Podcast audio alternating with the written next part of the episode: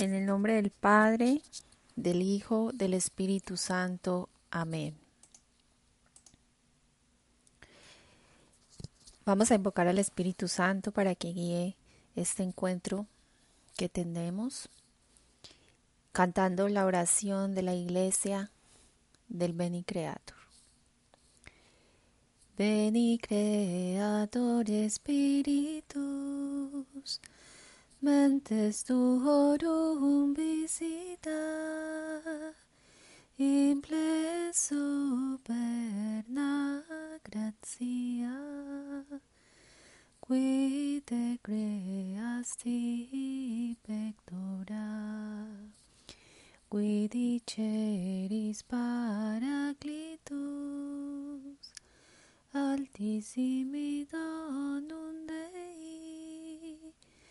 vivus ignis caritas et spiritualis onseo tu septi formis monere digitus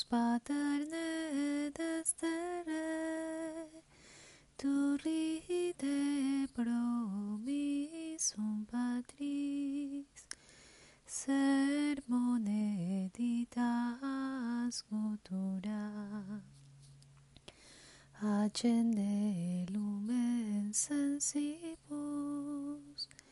Infunde amore in cordibus infirma nostri corporis virtute firmas perpeti osten repelas longius protinus doctores si te videmus omne noxium perdeciamus a patrem noscamos aque filium teque utriusque spiritum credamus omni tempore Deo Patris gloria et Filio qui amor tui surrexina paraclito in seculorum secula. Amén. Ahorita vamos a hacer una invocación a la divina voluntad para que venga a dirigir este encuentro. Jesús te amo, revélanos al Padre, revélanos su santísima voluntad y haz que ella reine en nosotros como reinaba en ti. Jesús te amo, ven divina voluntad a pensar en mi mente, a circular en mi sangre, a mirar en mis ojos, a escuchar en mis oídos, a hablar en mi boca, a respirar en mi respiración, a palpitar en mi corazón, a moverte en mi movimiento. Ven divina voluntad a orar en mí, y luego ofrece esta oración a ti como mía, para satisfacer por las oraciones de todos y para darle al Padre la gloria que deberían darle todas las criaturas. Iniciamos en el día de hoy nuestra meditación del octavo día de esta novena de la Santa Navidad de la Sierva de Dios Luisa Picarreta. Leeremos la novena de manera continua y posteriormente profundizaremos estas verdades que nuestro Señor nos regala para posteriormente profundizarlas a la luz del Catecismo de la Iglesia Católica algunas citas de un Santo Padre, una profundización a la luz de los escritos de la sierva de Dios Luisa Picarreta, meditaremos un capítulo y finalizaremos con una, un consejo de nuestro Santo Padre Francisco de cómo podemos nosotros vivir esta Navidad. Para iniciar esta novena se propone esta oración como preparación eh, y poder entrar en ese espíritu de oración para que el Señor nos permita anclar estas verdades en nuestra alma y poderlas hacer vida. Y dice así, Señor mío Jesucristo, postrado ante tu divina presencia, suplico a tu amorosísimo corazón que me admitas a la meditación de los excesos de tu amor en el misterio de tu encarnación. Dame tu ayuda, gracia, amor, profunda compasión y entendimiento de tus padecimientos, mientras que medito el octavo exceso de tu amor. Y a ti, Madre Inmaculada, te pido que me encierres en tu corazón y que me hagas un pequeño lugar en tu seno materno para que pueda contemplar, comprender y acompañar a tu Hijo Jesús en este misterio e imitándolo a Él y a ti, deje de reinar en mí a la divina voluntad como en el cielo, así en la tierra. Iniciamos nuestra octava hora de la Navidad y dice así, el Señor le dice esto a la sierva de Dios, Luisa Picarreta. Hija mía, no me dejes solo.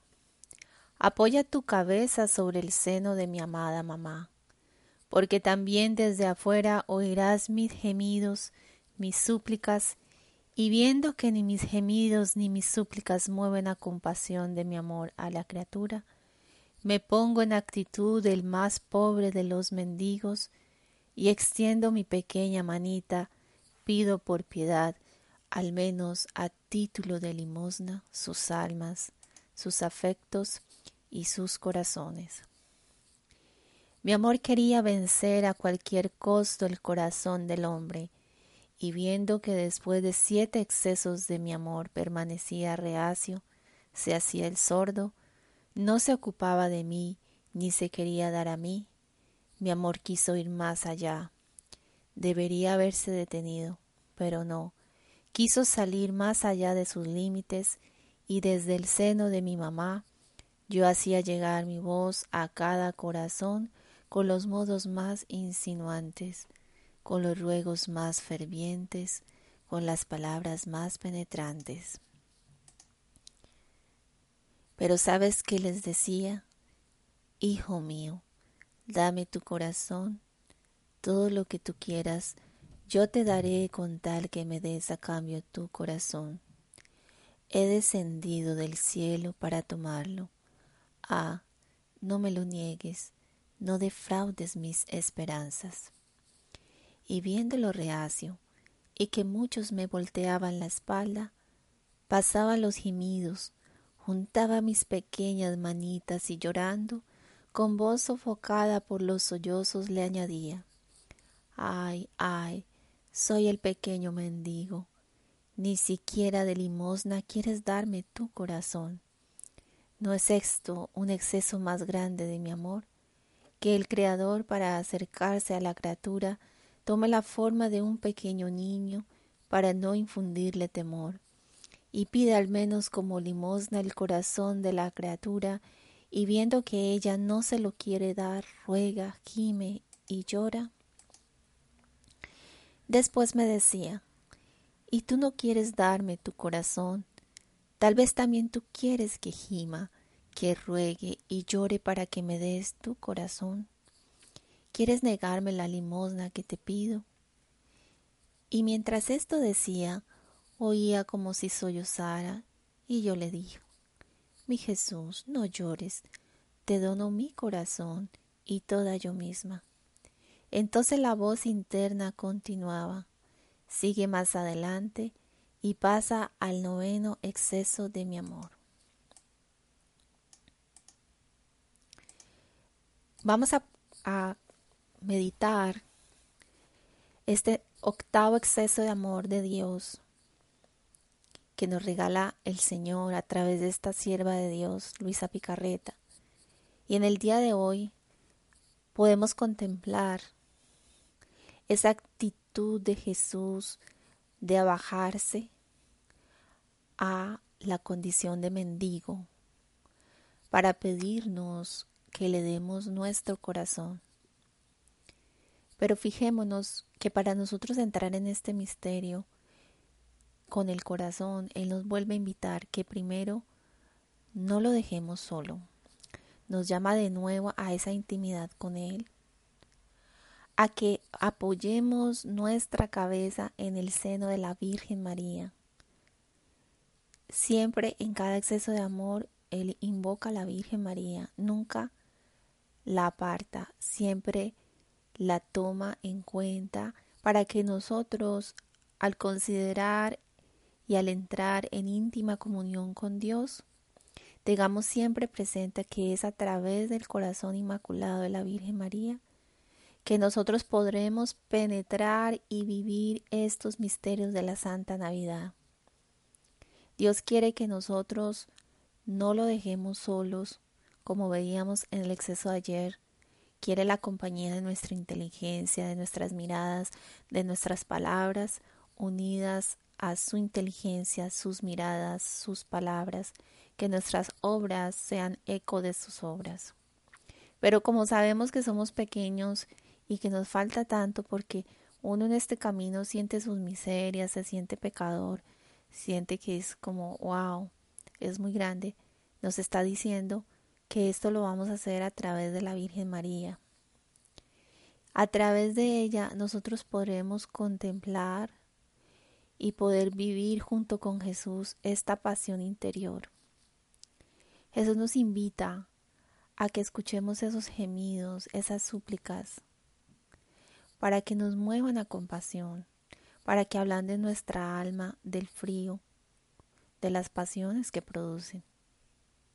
Jesús hoy en día está gimiendo y lo vemos externamente incluso reflejado en la naturaleza. Todo lo que sucede externamente es eco de lo que Jesús vive en su interior. Esos temblores que vemos son llamados de atención de nuestro Señor para que regresemos a Él, a su seno, de donde salimos. Esas súplicas que Dios nos da y que derrama lágrimas continuamente en el sacramento de la Eucaristía, cuando desciende en tantos corazones tan fríos, tan alejados de Él, el Señor llora. Y Él ve que a pesar de que Él se abaja en ese mísero pedazo de pan tan chiquito, tan encerrado en esos cristales tan fríos, no calientan los corazones porque la criatura está totalmente alejada de Él. Y entonces Él nos pide que nosotros, por favor, como una limosna, nos lo está pidiendo, así como vemos la imagen de este niño, nos está pidiendo que le demos nuestros, nuestras almas, que le demos nuestros afectos y que le demos nuestro corazón. Eso es lo que Jesús quiere, el corazón, nuestra voluntad humana. Es todo.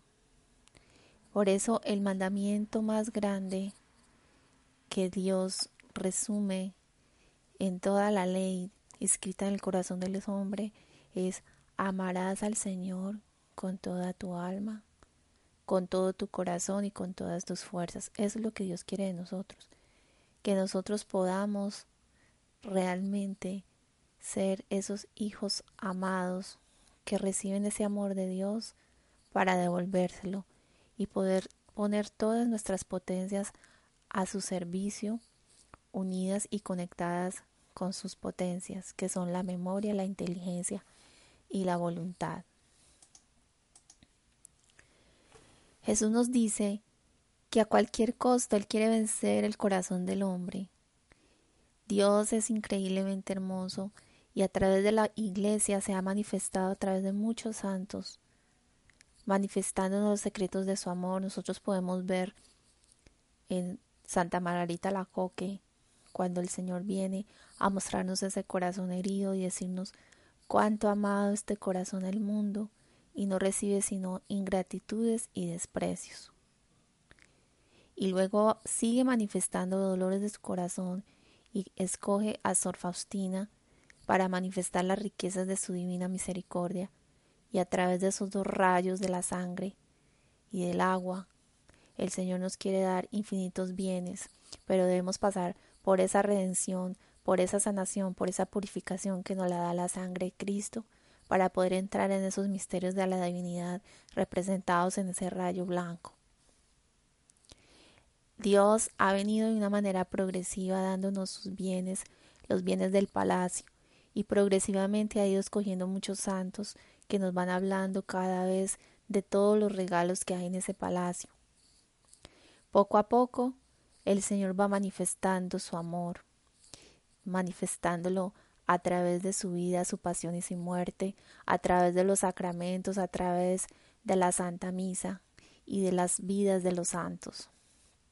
Todas las verdades contenidas en la revelación son los regalos más grandes de Dios, son los mensajeros del cielo para vernos a decir que Dios quiere que nosotros volvamos a ese orden para el cual fuimos creados y que llegamos a poseer ese don de su divina voluntad que Dios dio a Adán y a Eva antes de que ellos pecaran. Estos excesos del amor de Dios preparan en nosotros el preludio del reino de la divina voluntad, nos purifican, nos limpian y nos ayudan a querer lo que Dios quiere, a que podamos vivir el Padre nuestro, que se haga la voluntad del cielo, así como en el cielo, aquí en la tierra. El hombre, nosotros, eh, somos muy reacios a tomar posesión de ese amor de Dios. Estamos sordos porque escuchamos a todo menos a Dios. Estamos más pendientes de las noticias, de los chismes, llenamos nuestro corazón de cosas que son basura y no poseen a Dios. No significa que las cosas que estén sucediendo afuera no nos afecten. Debemos verlas con los ojos divinos para amar y reparar junto con Jesús. Eso es lo que Dios quiere. Pero a veces nosotros permitimos que el mundo exterior penetre nuestra alma para llenarnos de pensamientos que nos alejan del pensamiento de Cristo. Por eso tenemos que tener mucha atención y pedirle a Dios y a la divina voluntad que venga siempre a pensar en nosotros, a mirar en nosotros para que todas las situaciones que vivamos las podamos ver con una mirada divina y escucharlas como Jesús las escucha, para que tengan una acción operante y no se queden, ah, sí, ya lo sé, y no más. ¿Qué vamos a hacer? Jesús nos dice que desde el seno de la Virgen Él hacía llegar la voz a todos los corazones, con sus palabras más fervientes y penetrantes. Esa era la misión de la Virgen también en su vida interior. Todos los actos de la Virgen María, unidos a la de Cristo, eran voces hablantes que tocaban el corazón de las criaturas. Y Luisa, al unirse con la Virgen, también todos los actos de Luisa, unidos a los de Jesús y a los de María, eran voces hablantes que penetraban en el interior de la Trinidad. Esto es para nosotros también motivo de, de, invitación de parte de Dios para que nosotros nos unamos a la Santísima Virgen María, a, a Luisa Picarreta, que fue esta madre que nos ha dado este reino, y a Jesús para que todos nuestros actos tengan el triple sello de la Trinidad y podamos nosotros junto con ellos llevar a cada corazón las voces más insinuantes que nos que pide el Dios es que venga el reino de Dios a la tierra. ¿Cómo podemos hacer esto? En la vida ordinaria de cada día.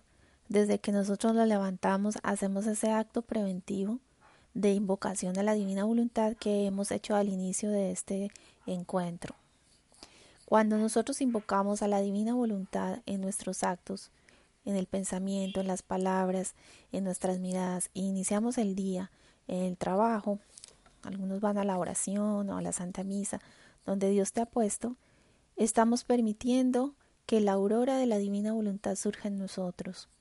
Y a la medida que nosotros estamos en esa actitud continua de amar y de tener esa oración continua, ese acto va creciendo hasta formarse un pleno día. Pero para ello es importante que tengamos nuestro corazón como el de María que meditaba todas estas cosas en su corazón para que se hicieran vida y para mantener ese coloquio continuo con el nuestro Señor Jesucristo. Si nosotros no nos llenamos de estas verdades para repasarlas, vivirlas, contemplarlas, seremos como odres vacíos. Por eso de la abundancia de, de, tu corazón habla la boca. Así que si nosotros estamos uniéndonos continuamente a Jesús a través de la Virgen, a través de Luisa, entonces nuestros actos serán esas voces que toquen los corazones de las almas para que se conviertan. Nuestros pies serán los pies del misionero, nuestras bocas serán las bocas de los predicadores, y así haremos el bien a todo y a todos, incluso a la iglesia purgante, a las almas del purgatorio, y al cielo también, porque en la medida en que nosotros nos unamos a esos actos de los santos, del, por ejemplo el santo del día, pues estamos ayudando a extender ese reino de Dios y dándoles a los santos una gloria infinita, la gloria occidental. En esta novena, más adelante, vuelve Jesús y nos dice, lo único que Él quiere de nosotros es que nosotros le demos el corazón. Para eso ha venido Jesús a la tierra, para que le demos simplemente ese corazón, para que volvamos a recibir esos regalos que Dios nos quiere dar a través de este don de la voluntad de Dios. Es la esperanza de Dios es que Él pueda formar de nosotros hijos semejanza de Jesús, sanos, limpios, que pueda reordenar en el hombre todas esas potencias desordenadas que están apartadas de Él y podamos como hijos sanos recibir estos alimentos celestiales de la divina voluntad. Jesús se presenta hoy como un mendigo, con la única intención de decirnos, dame tu corazón. Eso es lo que Dios quiere y ese es el fruto de esta novena, que consagremos nuestra voluntad humana a la voluntad de Dios. Que de aquí en adelante, esta Navidad, hagamos un propósito firme de no hacer nunca nuestra voluntad humana. Que todos los actos que hagamos seamos siempre invocando a Dios, a la divina voluntad, en lo pequeño y en lo grande. La oración más perfecta que más le agrada a Dios y que nos ayuda a renovar ese amor infinito hacia Dios es el Padre nuestro. La participación en la Santa Misa diaria. También les decía ayer, la adoración al Santísimo Sacramento, la confesión, Ahora que ya viene el 24, pues es muy recomendable que estemos confesados para que Jesús, está siempre renaciendo en nosotros en cada acto, pues renazca este año de una manera más eh, libre, en el que demos espacio para que Él se pueda desahogar y que para que nuestra humanidad sea un verdadero desbordamiento de su humanidad y Él pueda tener vida en, nuestras, en nuestros ojos, en nuestra boca, en nuestros pensamientos y sea realmente feliz. Por eso Jesús le dice a Luisa, para quien vive en mi, en mi voluntad siempre es Navidad. En esta novena el Señor nos pide que definitivamente, pues muy continuamente lo vuelve a decir, si tú me das tu corazón, entonces calmaremos el llanto de Jesús, lo podremos consolar. Y acá hay algo muy lindo y es que Dios nos invita a que le entreguemos nuestro corazón unido al corazón de todas las almas, de todas las criaturas, por todos aquellos que están súper alejados de Dios.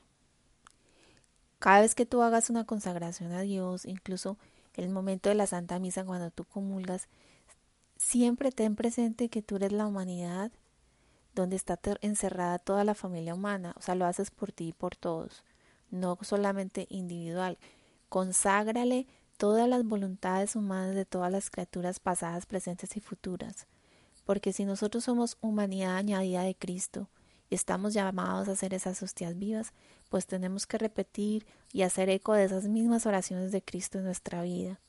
De manera que todo lo que yo haga ha de tener presente a todas las almas.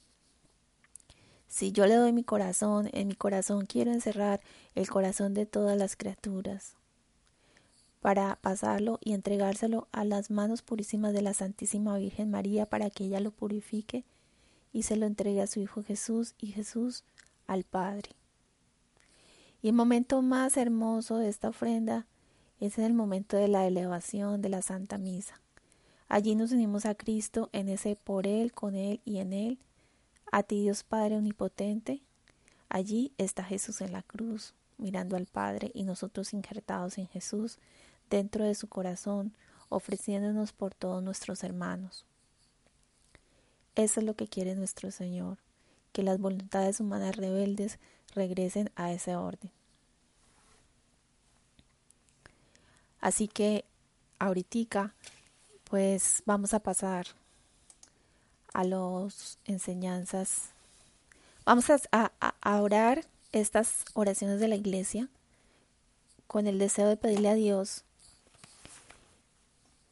que, que esa voluntad divina pueda tomar posesión de todos los corazones.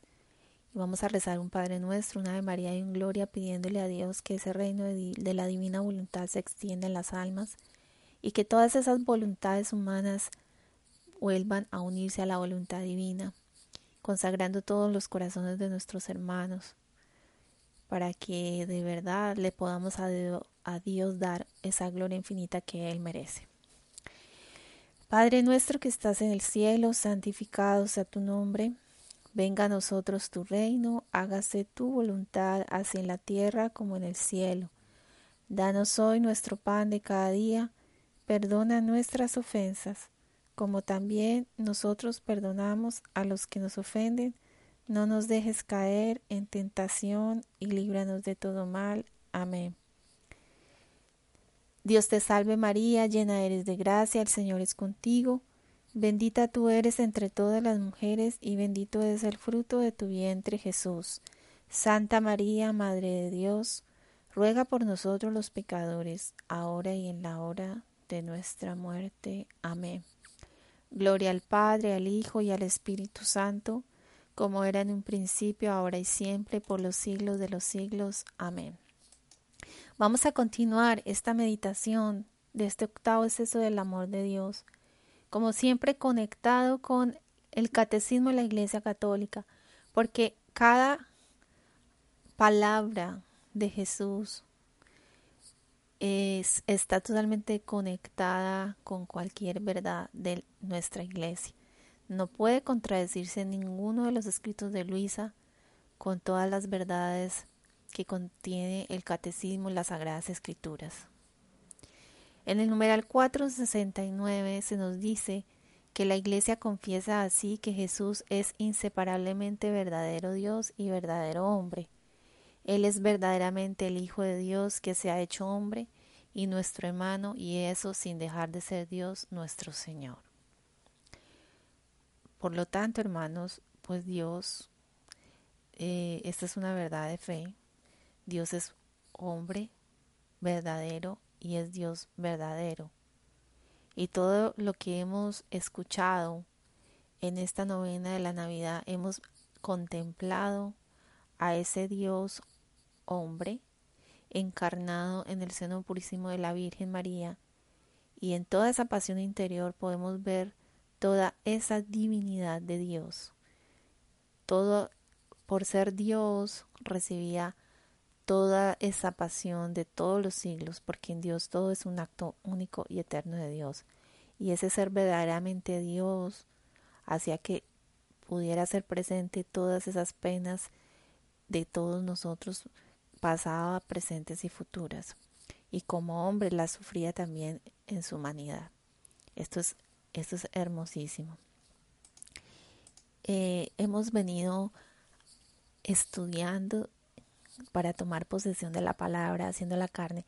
De verdad que conocer el catecismo es algo tan hermoso, es una oración tan pura, tan excelente el conocer la divina voluntad a la luz del catecismo de la Iglesia Católica le da una potencialidad, le dan unos matices tan hermosos a la divina voluntad y todo lo que nos enseñan los santos que uno ve como en una sola mirada ese cuadro lleno de pinturas de colores y de hermosas armonías celestiales.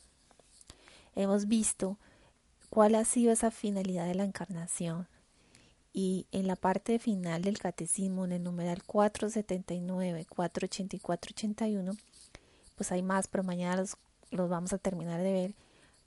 Hemos recorrido sobre el valor de este misterio de la encarnación y los voy a leer porque esto ya lo hemos contemplado en las otras horas. En el numeral 479 se nos dice, en el momento establecido por Dios, el Hijo único del Padre, la palabra eterna, es decir, el verbo e imagen substancial del Padre se hizo carne, sin perder la naturaleza divina, asumió la naturaleza humana. Entonces es la verdad que se nos tiene que quedar, que Dios nunca perdió la naturaleza divina, jamás dejó de ser Dios. Y que por lo tanto lo que vino a hacer en el momento de la encarnación fue asumir una naturaleza humana. Luego el numeral 480. Jesucristo es verdadero Dios y verdadero hombre en la unidad de su persona divina. Por esta razón, Él es el único mediador entre Dios y los hombres. Eso es lo acabamos de ver hoy. Dios es verdadero hombre y verdadero Dios. Y el ser esto es lo que hace que Él sea nuestro mediador, que repara todos los pecados del hombre y nos vuelve a abrir las puertas al cielo. Esto pues uno lo dice, ah, sí, yo lo sé, pero en realidad en la época después de los apóstoles, recordemos que hemos visto todas esas herejías, los combates que se hicieron, que tuvo que haber un concilio donde reunieron a los padres de la iglesia para combatir todas esas herejías que contradecían estas verdades de la fe. Y también en el 481 se nos dice que Jesús Cristo posee dos naturalezas, la naturaleza divina y la humana. No están confundidas, sino unidas en la persona del Hijo de Dios.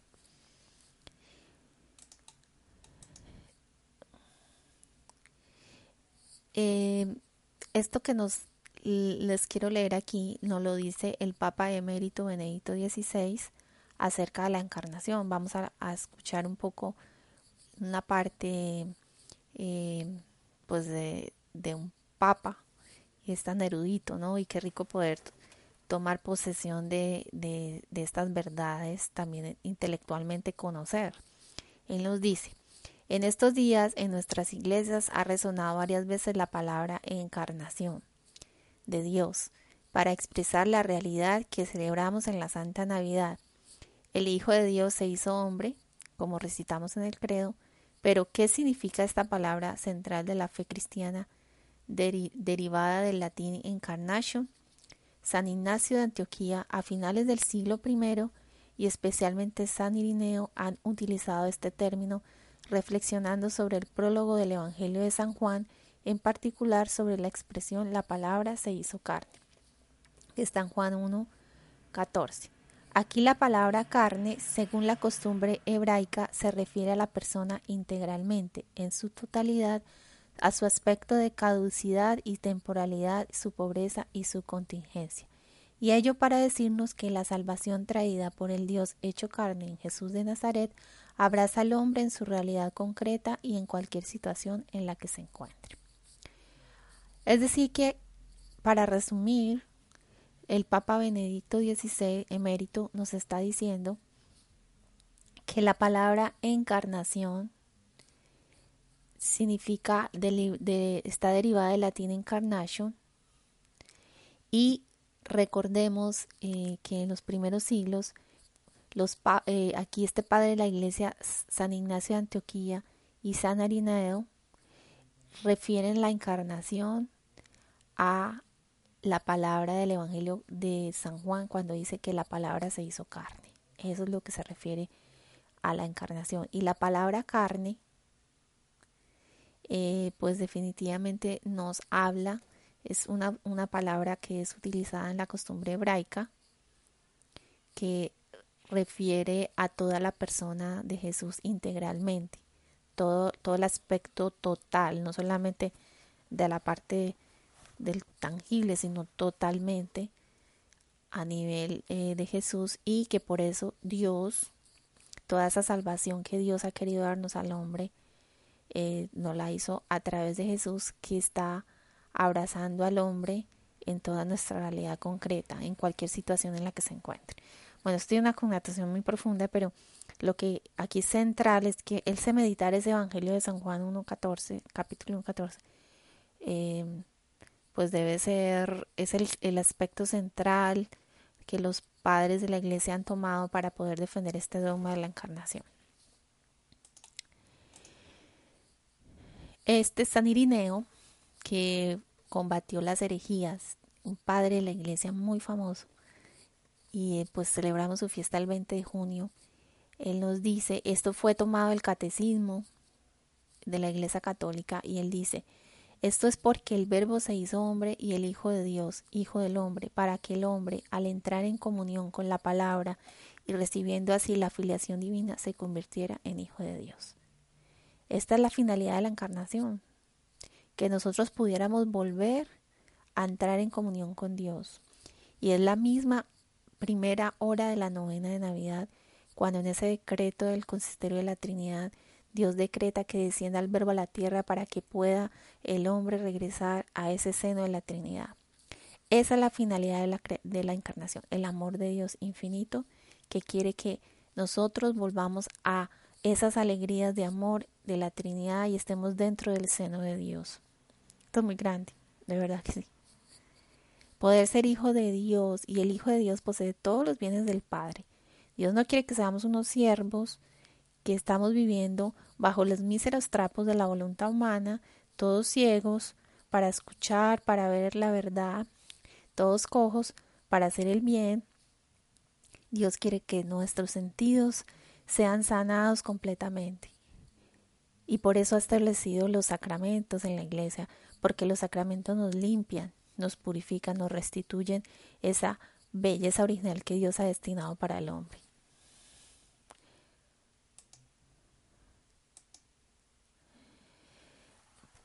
Si queremos meditar más, eh, les voy a recomendar que en los escritos de Luisa hay varios capítulos muy lindos eh, para continuar profundizando esta hora octava de la novena de Navidad. Tenemos el volumen 4 de noviembre 16 de 1900 y volumen 11 de febrero 26 de 1912. El volumen 1 es sin fecha y por eso lo voy a leer el día de hoy, pero realmente es hermosísimo, desde el volumen 11 me encantó, pero por el tiempo, pues eh, eh, yo siempre prefiero meditar un solo capítulo para poderlo profundizar y que se nos quede más. Ya la tarea que les queda es para ustedes. Así que bueno, este capítulo del volumen 1, Jesús nos dice, ay, espérate. Oh, me quedo grabado. Bueno, se los voy a leer aquí. Dice así. Jesús, de este modo dio inicio mi divino Maestro Jesús y se puso así a despojar mi corazón de todos los afectos que nos atan a las criaturas. Por lo que siempre y con una voz que escucho en mi interior ha, ha venido a mí diciéndome, yo soy tu todo que merece ser amado por ti del mismo modo en que yo te amo. Voy a leerlo así despacio. Jesús quiere que seamos el todo de Él. Quiere que lo amemos con el mismo amor con que Él nos ama. Eso es lo que nos está diciendo. Y luego nos dice, mira, si tú no alejas de ti ese pequeño mundo que te rodea por todas partes, es decir, pensamientos, afectos e imaginaciones hacia las criaturas, yo no puedo entrar totalmente en tu corazón y tomar posesión de él establemente. Este continuo murmullo en tu mente me impide hacer que escuches más claramente mi voz y que derrame en ti mis gracias. Me impide hacer que te enamores totalmente de mí, que soy esposo del todo celoso. Prométeme querer ser totalmente mía, y yo pondré manos a la obra para hacer de ti todo lo que quiero. Tienes razón en decirme que nada puedes hacer por ti misma. Yo lo haré todo por ti. Dame tu voluntad y esto me basta. En este capítulo, que es del volumen 1, y fíjense que el Señor hizo esto en Luisa para apartarla del mundo exterior. Recordemos que en la novena de Navidad al principio nos decía de esta novena que nos acercáramos al seno de la Virgen y que no lo dejáramos solo. Pero para poder nosotros tener esa actitud interior tenemos que alejarnos del mundo exterior. No significa que nosotros nos vamos a ir a encerrar en una cueva y que nadie me moleste, irme a una montaña.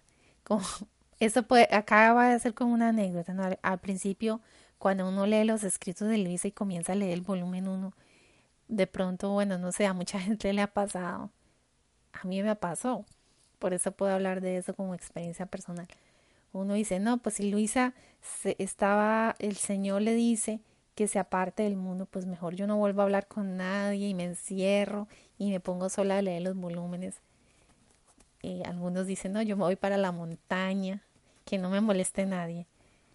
Bueno, pues no es, no es eso lo que el Señor quiere, porque pues muchos están trabajando, tienen su familia, tienen su hogar, sus hijos, y tienen que trabajar para comer y tienen que relacionarse con la gente. Es una actitud en la cual Él nos está pidiendo. En un capítulo dice, eh, haz como en el mundo, vive como si solo tú y yo existiéramos en este mundo. Y entonces eso significa que nosotros estamos llamados a, mm, a poner nuestra mirada en Dios y mirando todas las cosas en Dios. Es verdad que uno tiene que tener un tiempo de soledad para orar los escritos, para tomar un momento de oración. Incluso si tú estás casada, es bueno que tú ores con tu esposo, pero también tienes que tomar soledad para estar a solas con Jesús, tomando como modelo a la misma familia de Nazaret o al mismo Adán y Eva antes de pecar. Ellos, ellos estaban eh, en unión con Dios aprendían de Dios a amar, pero también cada uno tenía su tiempo de soledad. Entonces, ese, esto que nos pide Dios es que nos alejemos eh, esos pensamientos e imaginaciones que tenemos hacia las personas. Eh, pues Él nos pide que nosotros debemos centrar nuestro pensamiento en Dios, o si no, no podrá Él tomar posesión de nuestro pensamiento, de nuestro corazón.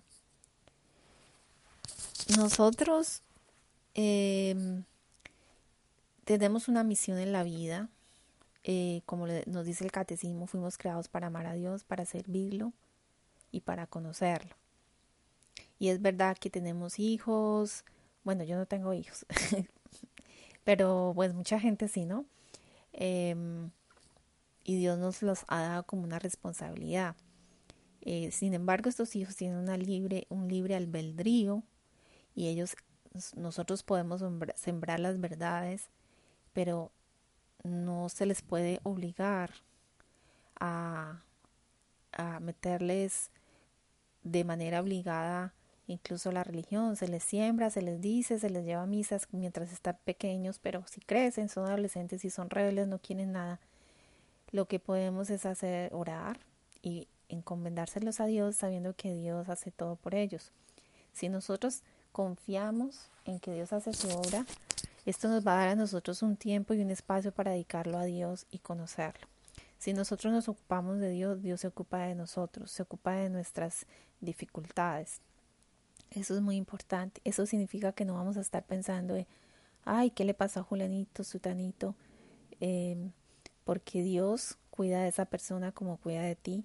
Orar, sí, ponerlo en nuestras oraciones, en la Santa Misa, en la comunión, pero Dios quiere que tengamos la atención en Él, que nuestros afectos y nuestros pensamientos estén en Dios, sabiendo que Dios tiene control de todo, de tu casa, de tu mamá, de tu papá y de todas las situaciones. Que si no tienes un trabajo o estás preocupada porque no tienes que comer, Dios provee. Él lo dice en las Sagradas Escrituras. Busca primero el reino de Dios y su justicia y todo se os dará por añadidura. Y si tú vives en un país muy pobre, donde no hay que comer, yo te lo aseguro que Dios no te va a dejar morir de hambre si tú eres fiel a Dios. Así sea que solo comes arroz todos los días o todos los días comes maíz porque no tienes más nada, pues bendito sea mi Dios. Pero tienes que comer. Dios nunca te va a abandonar. Y eso es muy importante.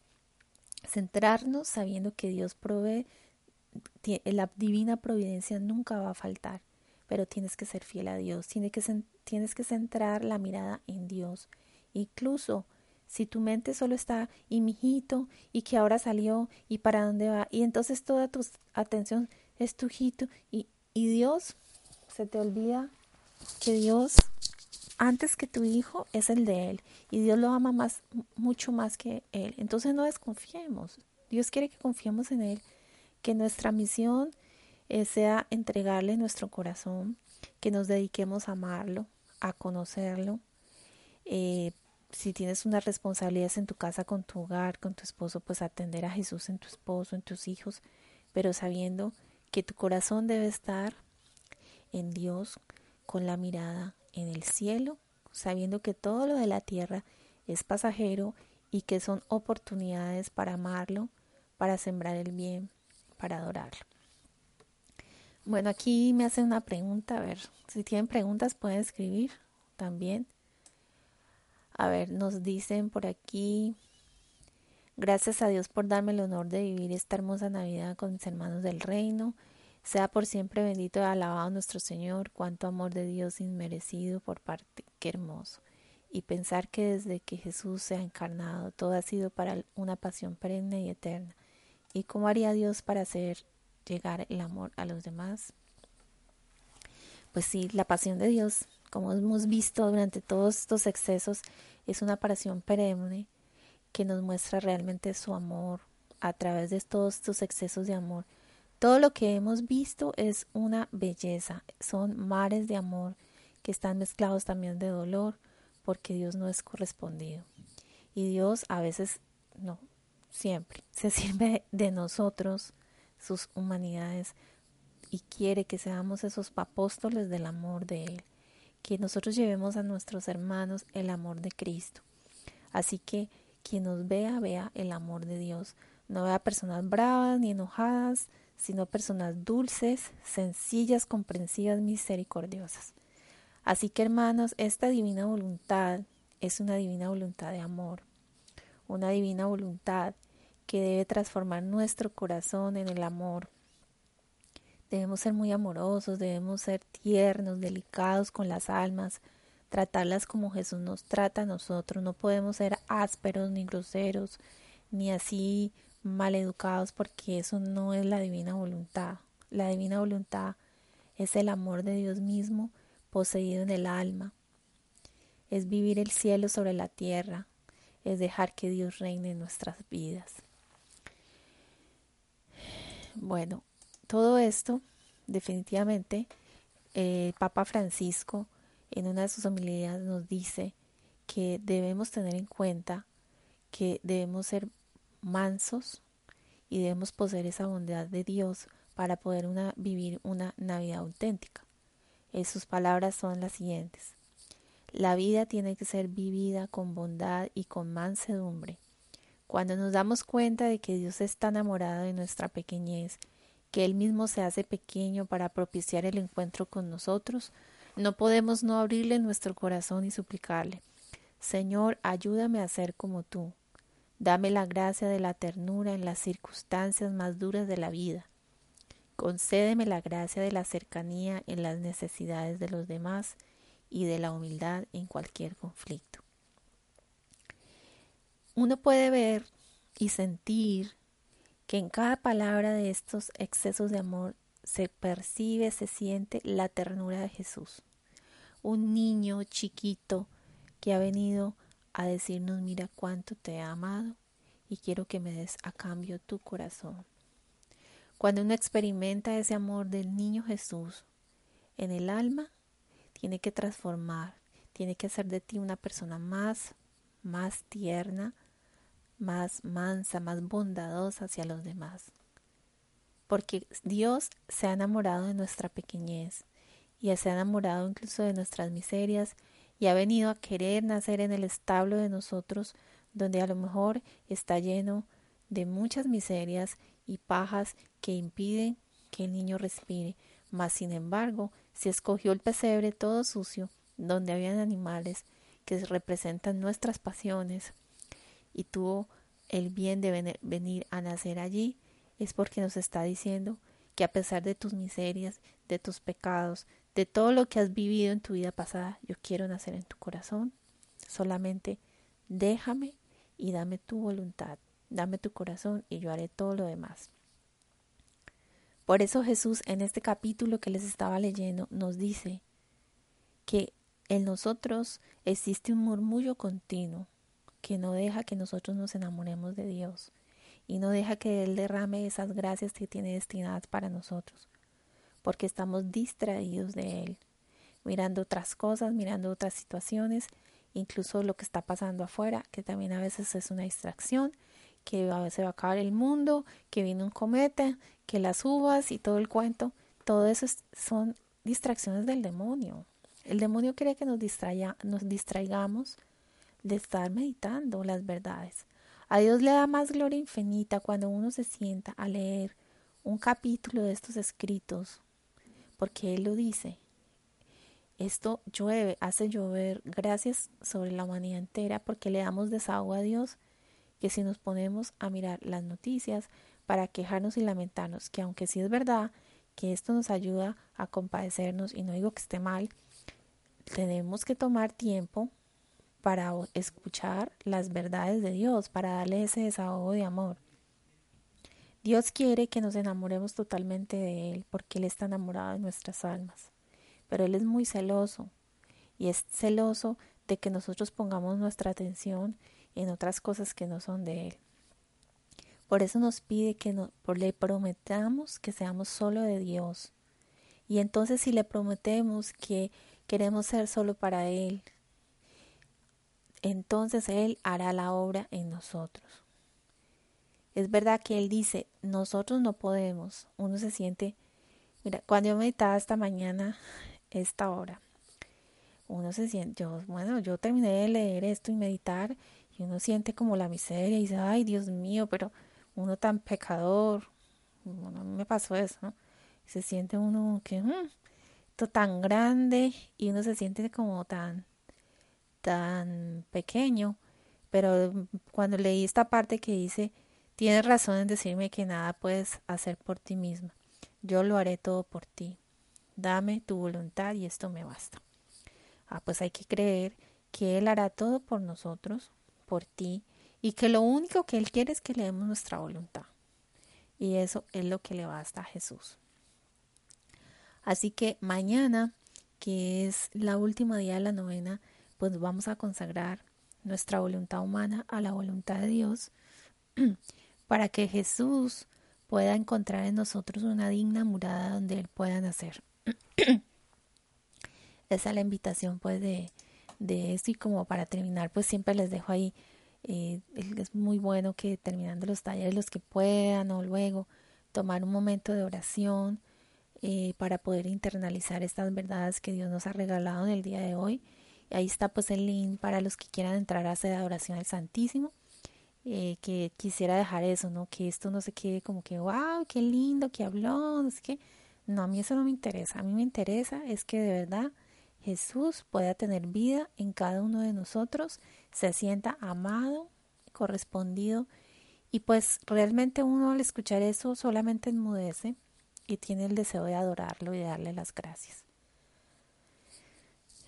Bueno, te damos gracias Señor por todos los beneficios que hemos recibido en este encuentro y todo lo sellamos con la potencia de tu divina voluntad y te pedimos que estas verdades se extiendan en los corazones de todos nuestros hermanos para que todos reciban la gracia del conocimiento de estos escritos de la divina voluntad. Todo esto te lo pedimos por Jesucristo nuestro Señor. Amén. En el nombre del Padre, el Hijo, el Espíritu Santo. Amén.